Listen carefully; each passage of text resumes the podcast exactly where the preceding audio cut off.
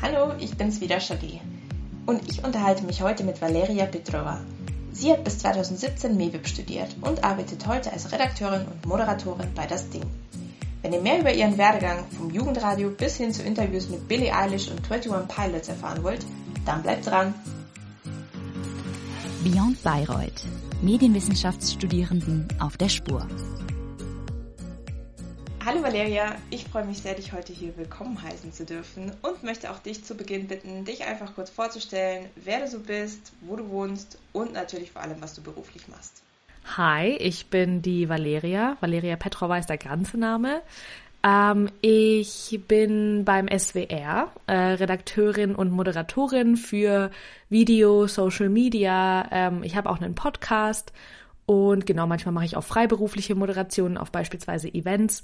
Und ich wohne im schönen Baden-Württemberg am Rande des Schwarzwalds. Ja, vielen Dank für die kurze Vorstellung. Du hast ja jetzt gerade schon aufgezählt, was du alles zahlreiches machst. Deshalb möchte ich dich eigentlich gar nicht fragen, wie so dein typischer Arbeitsalltag jetzt von einem Tag aussieht, weil ich glaube, dass du da wahrscheinlich gar nicht alles vereinen kannst, sondern dich fragen, wie sieht denn so eine typische Woche aus? Also wie bekommst du das alles unter einen Hut, dass du bei SWR mehrere Formate betreust oder verbindest praktisch, bei denen moderierst und arbeitest und dann eben freiberuflich auch noch moderierst und auch noch einen Podcast hast. Also wie kommt das alles zusammen?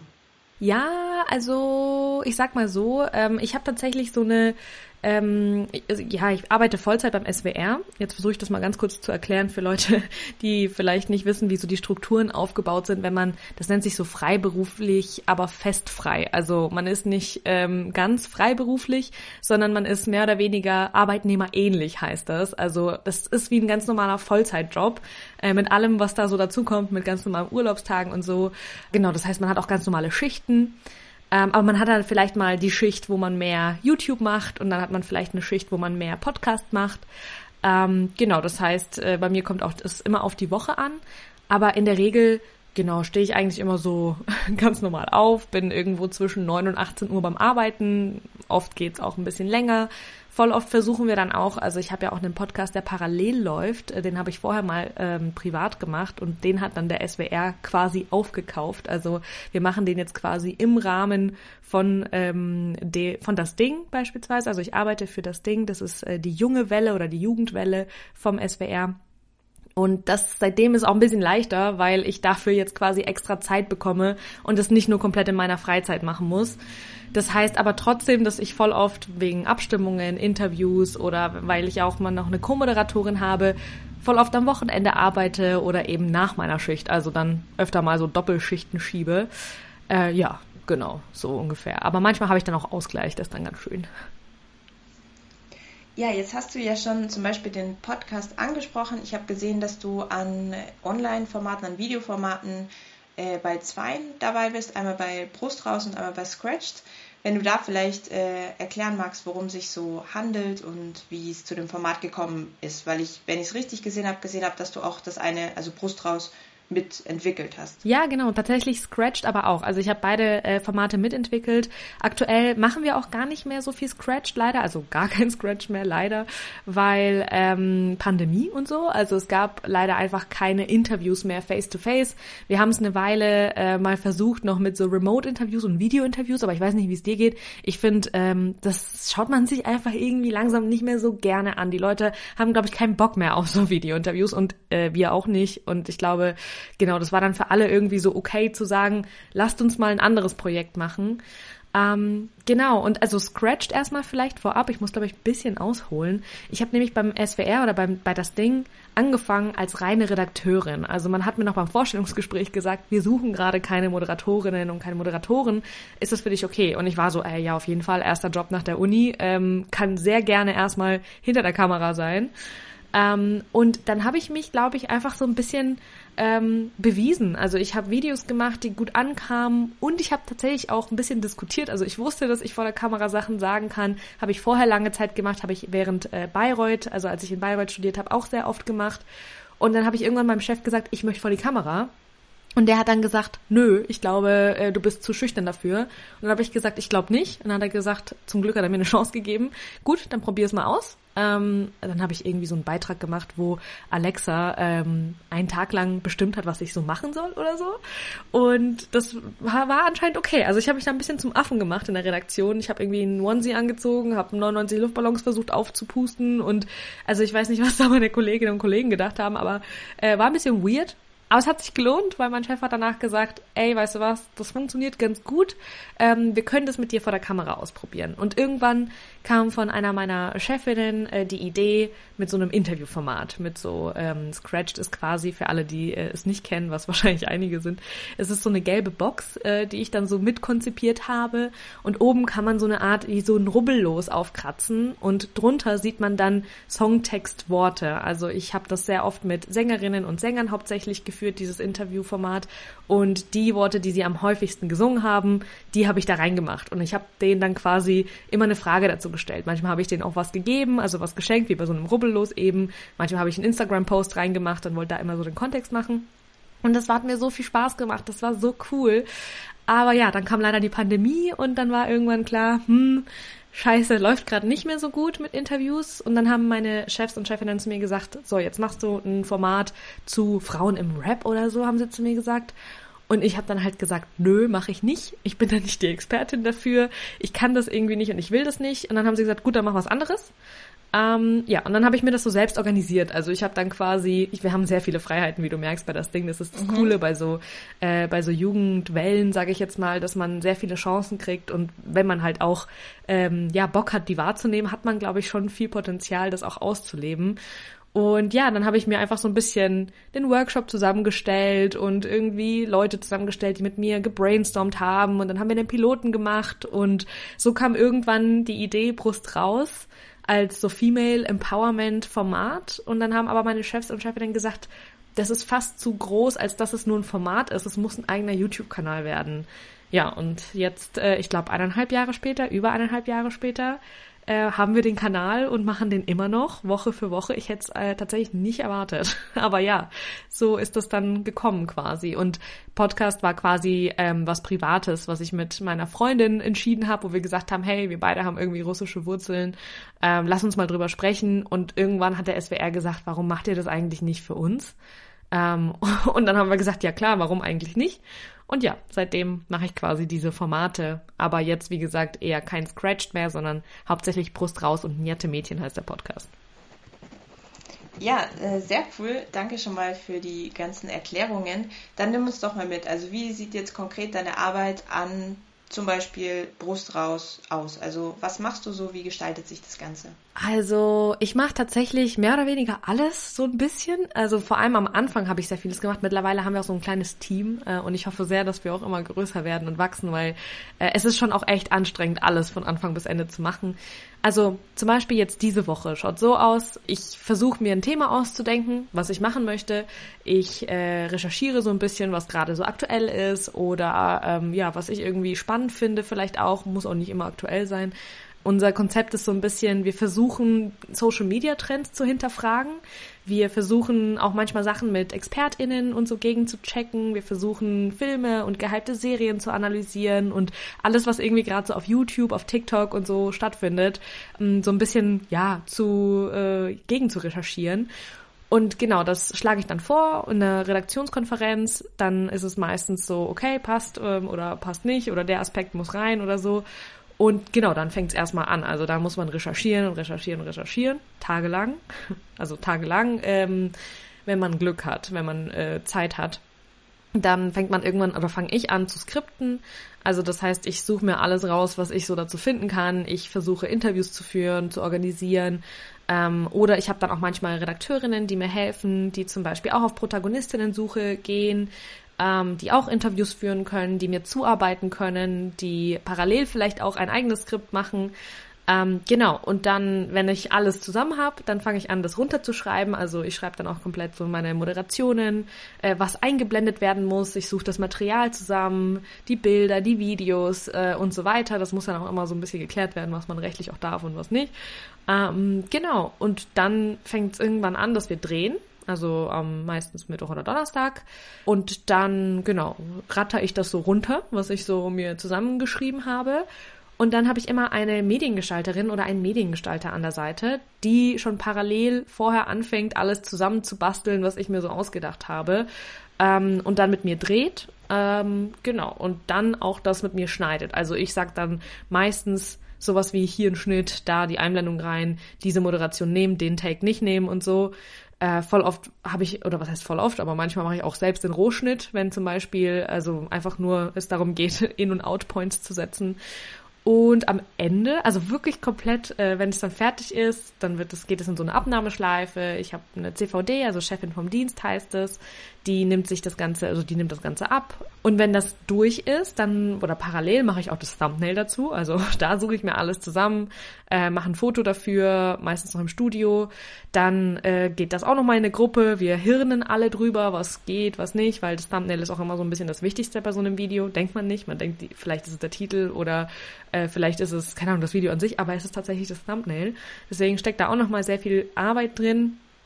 Und das steckt man auch manchmal, also macht man auch manchmal mehrere Versionen und so.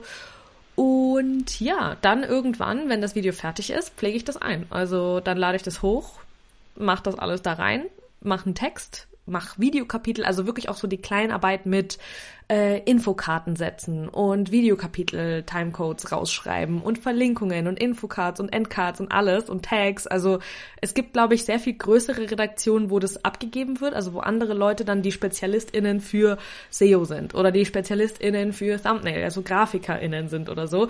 Das ist bei uns nicht der Fall. Also bei uns ist wirklich alles ziemlich, äh, macht eine Person. Entweder bin das ich oder es ist meine Kollegin, die Aurora, die auch vor der Kamera steht. Wir haben aber auch noch eine Redakteurin, die quasi auch manchmal manchmal äh, Skripte schreibt und dann zusammen mit uns finalisiert. Also wir sagen dann zum Beispiel, ah, okay, das würde ich so nicht sagen oder hier fehlt vielleicht noch das oder wie wäre es, wenn wir hier noch was und so weiter. Genau.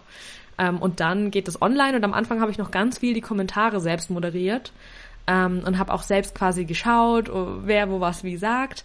Aber es wird einem zu Recht empfohlen, das abzugeben, weil das nicht gut für die Psyche ist, das alles zu lesen, was man da so zu sich hört. Also ich habe auch mit vielen Leuten gesprochen, die ähnliche Sachen machen wie ich, also ähnliche Jobs machen wie ich. Und die haben alle auch gesagt, also in beide Richtungen, sowohl wenn da sehr viel Positives ist, als auch wenn da halt mal was Negatives kommt, ist es nicht normal, das für dich zu hören. Also du musst dir so vorstellen, ähm, du bist ja auch nicht täglich von Tausenden von Menschen umgeben, die dir sagen, oh, du bist so toll oder die dir sagen, du bist so scheiße.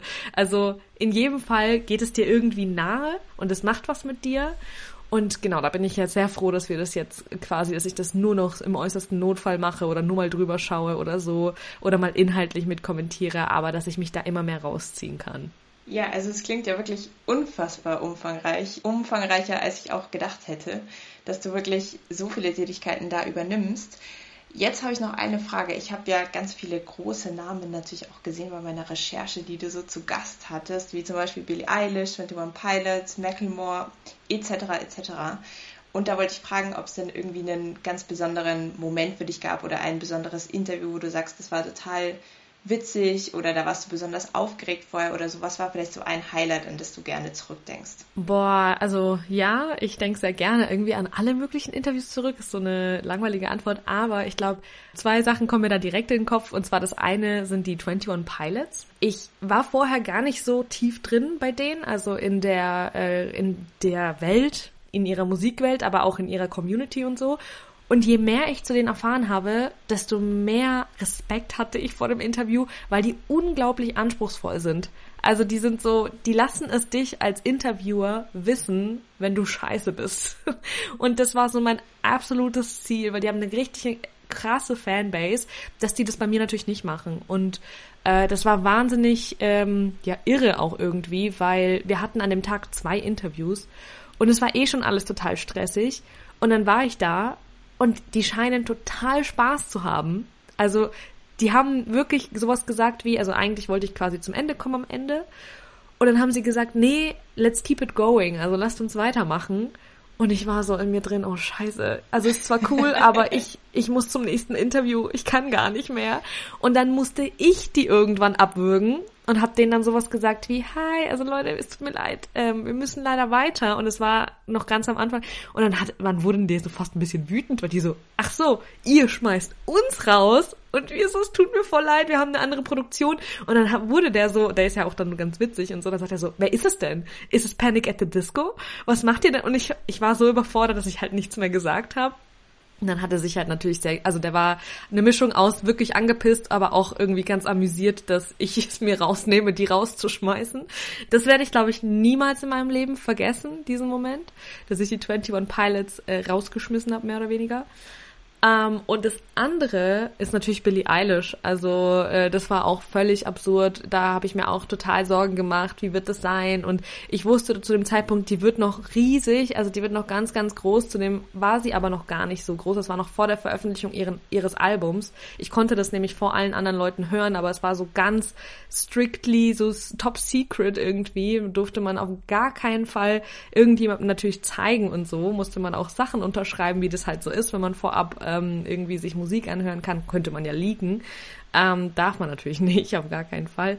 Ja, und äh, deswegen war schon alles so irgendwie ganz angespannt und ich dachte mir halt auch, oh Gott, wie, das werden jetzt voll viele Leute sehen wahrscheinlich, deswegen muss es halt gut laufen, weil es werden halt echt Millionen von Menschen im besten, vor allem wenn das Video gut läuft, irgendwie beurteilen. Und dann war sie aber auch einfach so mega lieb. Also die war so sweet und die hat irgendwie total so mit mir geredet, als wäre ich irgendwie eine Freundin.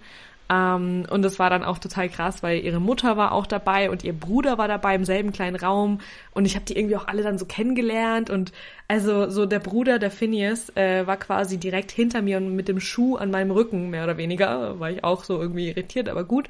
Und die Mutter war ähm, auch da und hat mir danach auch gesagt, naja, jetzt müssen ein paar Sachen leider raus aus dem Interview, weil sie hat sich dir ein bisschen zu sehr geöffnet, wie mit einer Freundin. Und da war ich, das ist natürlich schade, wenn sowas passiert, aber sie war damals auch noch äh, nicht volljährig. Das heißt, da müssen wir die Leute auch ein bisschen in Schutz nehmen. Und wenn es die Mutter sagt, dann sowieso. Ähm, aber ja, auf der anderen Seite war es natürlich ein krasses Kompliment, dass sie sich bei mir wohlgefühlt hat, weil ähm, ja, sie war auch einfach super, super lieb. Ja, vielen Dank für die Einblicke hinter die Kulisse. Es klingt beides total interessant. Lass uns doch jetzt mal zu den Rahmenbedingungen kommen. Du hast jetzt schon des Öfteren davon gesprochen, dass du eben viele Aufgaben übernimmst, dass das Team nicht so groß ist. Beschreib es doch mal ein bisschen genauer. Also wie ist so die Teamgröße? Wie sind Hierarchien? Ist das Team eher jünger, gemischt? Wie sieht es da aus? Also bei das Ding arbeiten hauptsächlich junge Leute eigentlich. Also das Konzept äh, von der Jugendwelle ist immer, junge Menschen machen Inhalte für andere junge Menschen. Deswegen gibt's auch sowas wie eine Sechsjahresgrenze beim SWR. Also das heißt, du darfst, oder nicht deswegen, aber unter anderem ist es zum Beispiel, kommt es das Ding dann zugute, dass es das gibt. Ähm, das heißt, ich kann auch nur maximal sechs Jahre arbeiten für das Ding. Es gibt Möglichkeiten, das zu überbrücken, aber es ist ein bisschen ähm, kompliziert. Genau, und es gibt auf jeden Fall Leute, die das dann machen, weil sie dann beispielsweise Chef oder Chefin Posten äh, übernehmen. Bei uns in der Abteilung ist es so, also ich arbeite in der Bewegbildabteilung. Es gibt aber auch eine Radio- und eine Social-Media-Abteilung. Ich war früher auch mal in der Social-Media-Abteilung, ähm, aber aktuell nicht mehr, weil Brust raus so viel Zeit frisst, dass es für mich keinen Sinn macht, einen anderen, noch eine andere, eine andere Schicht zu übernehmen. Äh, Radio ist bei uns halt der größte, äh, das größte Department, weil das Ding sendet ja auch in Baden-Württemberg und Rheinland-Pfalz. Das heißt, das ist eine halbe Million HörerInnen irgendwie am Tag. Äh, das heißt, da ist sehr viel Kapazität drin. Bei Video, beim Videodepartment nicht so. Also da sind wir ein eher kleines Team. Und innerhalb dieses Teams habe ich mir jetzt quasi mit Brust raus so eine kleine Bubble geschaffen. Also die gab es vorher nicht. Ähm, und es ist jetzt so, also in der Woche haben wir eine CVD, die für uns zuständig ist ähm, ich bin da oder alternativ Aurora, meine Kollegin, die moderiert, also eine Moderatorin. Und dann haben wir jetzt ähm, eine Redakteurin zusätzlich quasi. Also es sind immer zwei Redakteurinnen da und eine CVD und aktuell haben wir noch so eine Webproducerin da, aber das ist etwas, was wir vorher zum Beispiel nicht hatten und wo wir auch nicht wissen, wie lange wir sie haben werden. Die unterstützt uns dann zum Beispiel bei so Social-Sachen. Also wenn man mal einen Community-Post auf YouTube raushaut oder einen Short oder Snapchat-Shows, da sind wir, glaube ich, auch bald. Ähm, genau. Das heißt, im Prinzip sind wir vier Leute, so wie ich das richtig verstehe, plus noch Mediengestalterin oder Mediengestalter, also die technische Seite, aber die ist dann ähm, genau aus einer anderen Abteilung sozusagen. Jetzt hattest du ganz zu Beginn schon angesprochen, dass du als freie Feste arbeitest und jetzt gerade noch von dieser Sechs-Jahres-Grenze gesprochen. Wie sind denn dann so die Arbeitsbedingungen? Also hangelt man sich vielleicht auch während dieser sechs Jahre von einem befristeten Vertrag zum nächsten oder? Absolut. genau ja. so ist es. Also ähm, man fängt an oder ich habe angefangen mit einem Einjahresvertrag hier Ähm, und ich habe mir dann gedacht, ich weiß ja nicht, ich wusste überhaupt nicht, was das heißt. Also wenn man so, das ist auch ganz lustig, weil ich war äh, als frische Absolventin äh, aus Bayreuth, habe ich mich auch ewig lang beworben, bis ich irgendwo dann den Job bekommen habe. Aber witzigerweise, ich habe mich nie bei das Ding beworben. Also ich habe mich bei irgendwas anderem beworben, beim SWR, bei SWR 3 oder so als Radioreporterin. Ich war dafür auch null qualifiziert, ehrlich gesagt. Ich habe einfach alles rausgehauen, wo irgendwo der Name Reporter, Moderator, keine Ahnung was stand. Ähm, und dann haben sie quasi meine Bewerbung weitergeleitet. Also sie haben dann gesagt, hey, zu uns passt du nicht, aber vielleicht zu das Ding. Und dann hatte ich da das Vorstellungsgespräch und dann war ich so irgendwie, okay, cool, ein Jahresvertrag, schauen wir mal.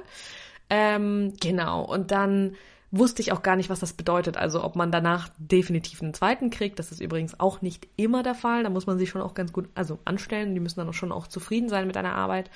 Ähm, ja, und nach dem ersten Einjahresvertrag kamen dann so die Zweijahresverträge. Also ich bin dann quasi in einem Zweijahresvertrag drin und dann ist es wie so eine Formsache. Also wenn du dann ein eingespielter Redakteur, eingespielte Redakteurin bist, dann werden sie dich nicht einfach so irgendwann nicht verlängern.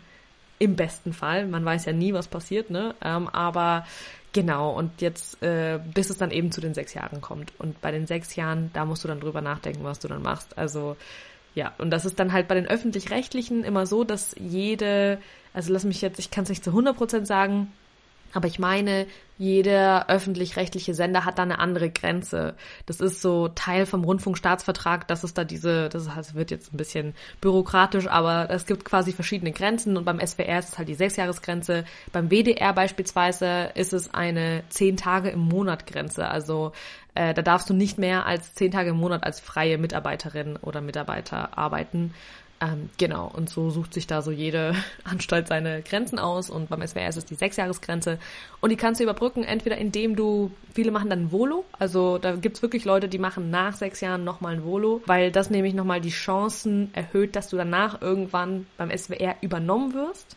Wenn du übernommen wirst, dann hast du, glaube ich, keine Grenzen mehr. Aber da ich so weit, so weit nicht gekommen bin, weiß ich das nicht zu 100 Prozent. Und dann gibt's aber auch noch die Möglichkeit, ich glaube, halbes Jahr Pause machen und dann wiederkommen. Aber da hast du keine Garantie, dass du deinen Job wiederkriegst. Also da müsstest du schon irgendwie auch Glück haben, dass dann die Stelle noch frei ist, die du da haben wolltest. Gibt aber auch Leute, die das, glaube ich, machen. Genau. Und dann gibt's aber auch noch sowas, das nennt sich Redakteur in Ausbildung oder interne Qualifikation. Da wirst du so ein halbes Jahr ausgebildet und wirst dann so drüber gehoben.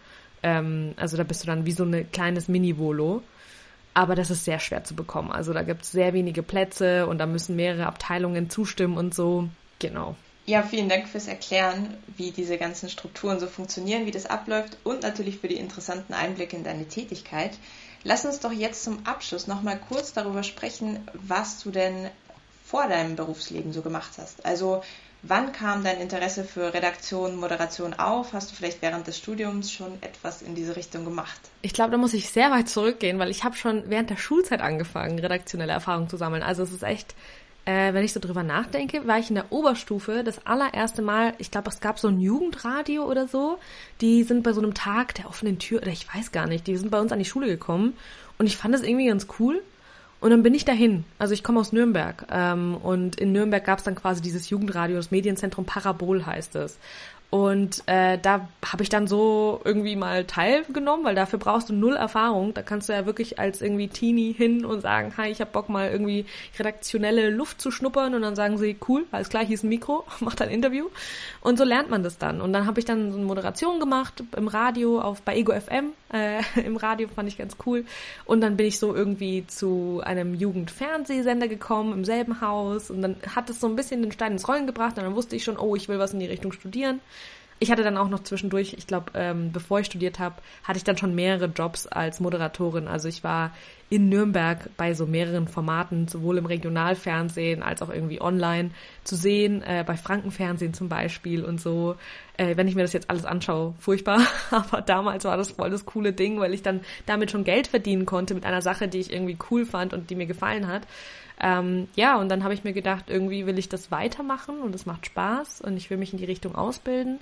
Und in Bayreuth habe ich dann natürlich weitergemacht. Also das war dann ganz cool, weil ähm, ich war dann die feste Moderatorin von der Schaltwerk Radiosendung äh, für zwei Jahre oder drei Jahre, ich weiß gar nicht mehr, mit Julian. Äh, Julian Jansen, der ja, glaube ich, bei euch auch im Podcast war, oder?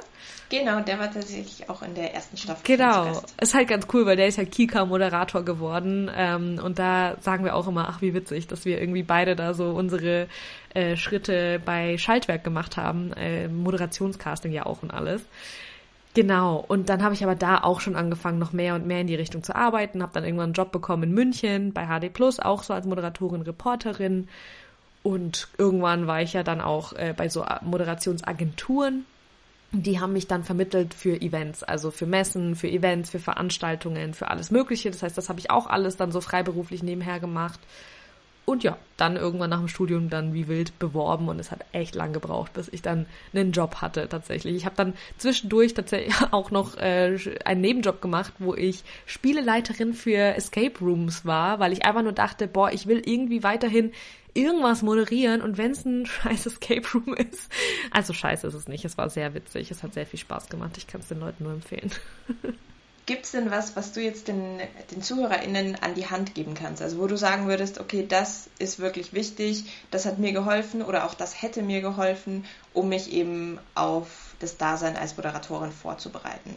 Was ist so das A und O? Was sind vielleicht auch Eigenschaften, die man mitbringen sollte? Ich glaube, Durchhaltevermögen, also sowohl Durchhaltevermögen als auch, also du darfst dich nicht abschrecken vor langen Arbeitstagen. Ich habe zum Beispiel ein Praktikum beim äh, BR gemacht während des Studiums als Pflichtpraktikum und äh, das war schon auch krass, ne? Da, da ist man dann teilweise schon auch um 20, 21 Uhr nach Hause gekommen und die haben das auch zum Teil erwartet. Das heißt, man muss okay damit sein, mal zu hasseln dafür. Ähm, vielleicht ist es mittlerweile nicht so. Also ich finde es äh, zumindest krass oder ich fand es damals krass, aber es hat mir halt so viel Spaß gemacht, dass ich gesagt habe, ist mir egal. Ich mach's trotzdem.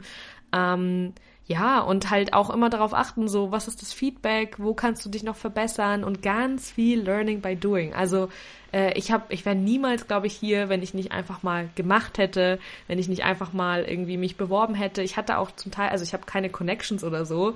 Ähm, das fand ich auch so krass, weil man konnte am Anfang, als ich so angefangen habe, war das völlig undurchsichtig. So, wo kannst du dich bewerben? Kein Praktikumsplatz war ausgeschrieben. Jobs sind ja immer noch teilweise nicht ausgeschrieben.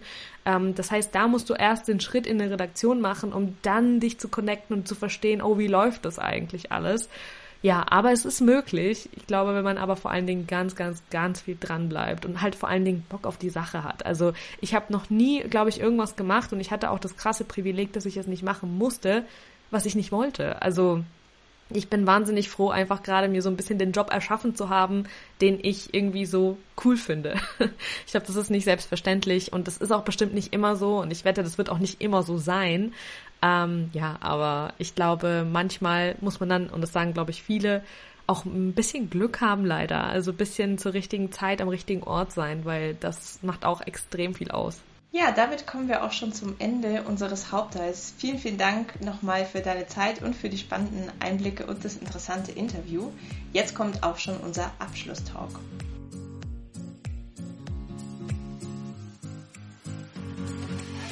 Der Abschlusstalk.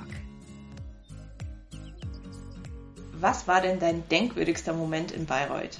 Okay, ich glaube, äh, als ich mit Julian Jansen ähm, nach dem Moderatorencasting wir haben eine Zusage bekommen, dass wir die neuen Moderatoren, das Moderatoren-Duo von Schaltwerk sein werden. Und es gab die, den Weißwurst-Mittwoch. Ich esse mittlerweile aber auch kein Fleisch mehr so richtig, aber damals schon noch. Und es gab den, ich weiß nicht, ob es den noch gibt. Gibt's den? Weißwurst-Mittwoch? Mm, oh, das weiß, ja, ich kann mich daran zurückerinnern, aber auch mit Pandemie und so weiter hat sich das, glaube ich, auch ein bisschen Ja, auf jeden Fall an. haben wir uns eine Weißwurst gegönnt. Aber wir haben halt ein bisschen länger geredet und gegessen und dann kamen wir in die Vorlesung rein und unser Professor hat dann quasi vor allen Leuten sowas gesagt wie, ja, da sind sie die Erstis, die sich jetzt für was Besseres halten, weil sie jetzt Moderatoren sind von Schaltwerk. Und das war hardcore peinlich. Ich habe nicht erwartet, dass es irgendjemand merkt oder dass er überhaupt weiß, dass wir es wurden oder so, aber er hat es, glaube ich, mit ausgewählt. Also ja, das, das war schlimm, aber ich habe es mir auf jeden Fall gemerkt. Dann würdest du es denn nochmal studieren, MEWIP in Bayreuth? Ja, schon. Also äh, ich fand's cool. Ich habe mich parallel, glaube ich, auch auf so eine FH beworben, weil mir so der Praxisbezug ganz wichtig war. Ähm, ich wurde da nicht genommen, aber ich bin ganz froh drum, weil ich glaube, du hattest in Bayreuth einfach komplett super viele Freiheiten und kannst aber auch in sehr viele unterschiedliche Bereiche reinschnuppern. Also ich habe nicht nur äh, Journalismus oder redaktionelle Arbeit gemacht, sondern wir haben auch viel an so Kurzfilmen gearbeitet. Dieser 32 Stunden Filmbewerb, ich weiß nicht, ob es den noch gibt, aber den ja. haben wir auch gemacht. Das war cool. Und dann mein Abschlussprojekt habe ich Requisite gemacht für eine Serie. Also es gab einfach so viele Sachen und alle hatten so Bock drauf. Also die Atmosphäre war so krass. Ich weiß auch nicht, ob das immer so äh, von Jahrgang zu Jahrgang unterschiedlich ist und ich weiß auch nicht, wie sich das in der Pandemie entwickelt hat. Aber ich hatte das Gefühl, alle haben Bock gehabt, 120 Prozent zu geben. Also es gab so Veranstaltungen, wo man sich dann so Filme angeschaut hat und die wurden alle freiwillig gemacht. Es war nichts davon, war quasi ähm, etwas, was man machen musste für die Uni. Und das fand ich so damals schon wahnsinnig irgendwie spannend, dass die Leute hier einfach alle Bock hatten auf das, was sie machen wollen und konnten sich auch entfalten. Und es gab natürlich aber auch Leute, die das sehr entspannt angegangen sind. Das kannst du halt auch machen. Und ich glaube, das ist schon eine ganz coole Mischung. Und jetzt zuletzt werfen wir noch einen Blick in die ferne Zukunft. Wo meinst du denn, stehst du in zehn Jahren? Pff, no idea. Unmöglich zu beantworten. Äh, wie du sagst, oder wie du weißt, ich habe dir ja von der Sechsjahresgrenze erzählt. Ich habe gar keine Ahnung. Also ich werde wirklich, und das ist vielleicht auch eine Sache, die man mitbringen muss, wenn man in diesem Job arbeiten möchte. Äh, man muss spontan sein, was äh, vielleicht auch nicht allen Leuten liegt. Also mir liegt's nicht, weil ich äh, plane sehr gerne sehr weit in die Zukunft. Äh, geht nicht. Also ich kann wirklich absolut nicht sagen, was ich in zehn Jahren mache. Ich hoffe immer noch was in diesem Bereich, ehrlich gesagt. Und äh, ich hoffe, ich habe einen coolen Job, der mir immer noch genauso viel Spaß macht und mit dem ich meine Miete zahlen kann. That's it. Vielen, vielen Dank. Damit sind wir auch schon am Ende angelangt. Jetzt gibt es für euch wie immer die Möglichkeit, eure Fragen zu stellen. Ihr könnt uns dafür einfach gerne schreiben über beyondbayreuth.uni-bayreuth.de und wir stellen dann den Kanal her. Vielen, vielen Dank, Valeria. Mach's gut. Danke dir. Ciao.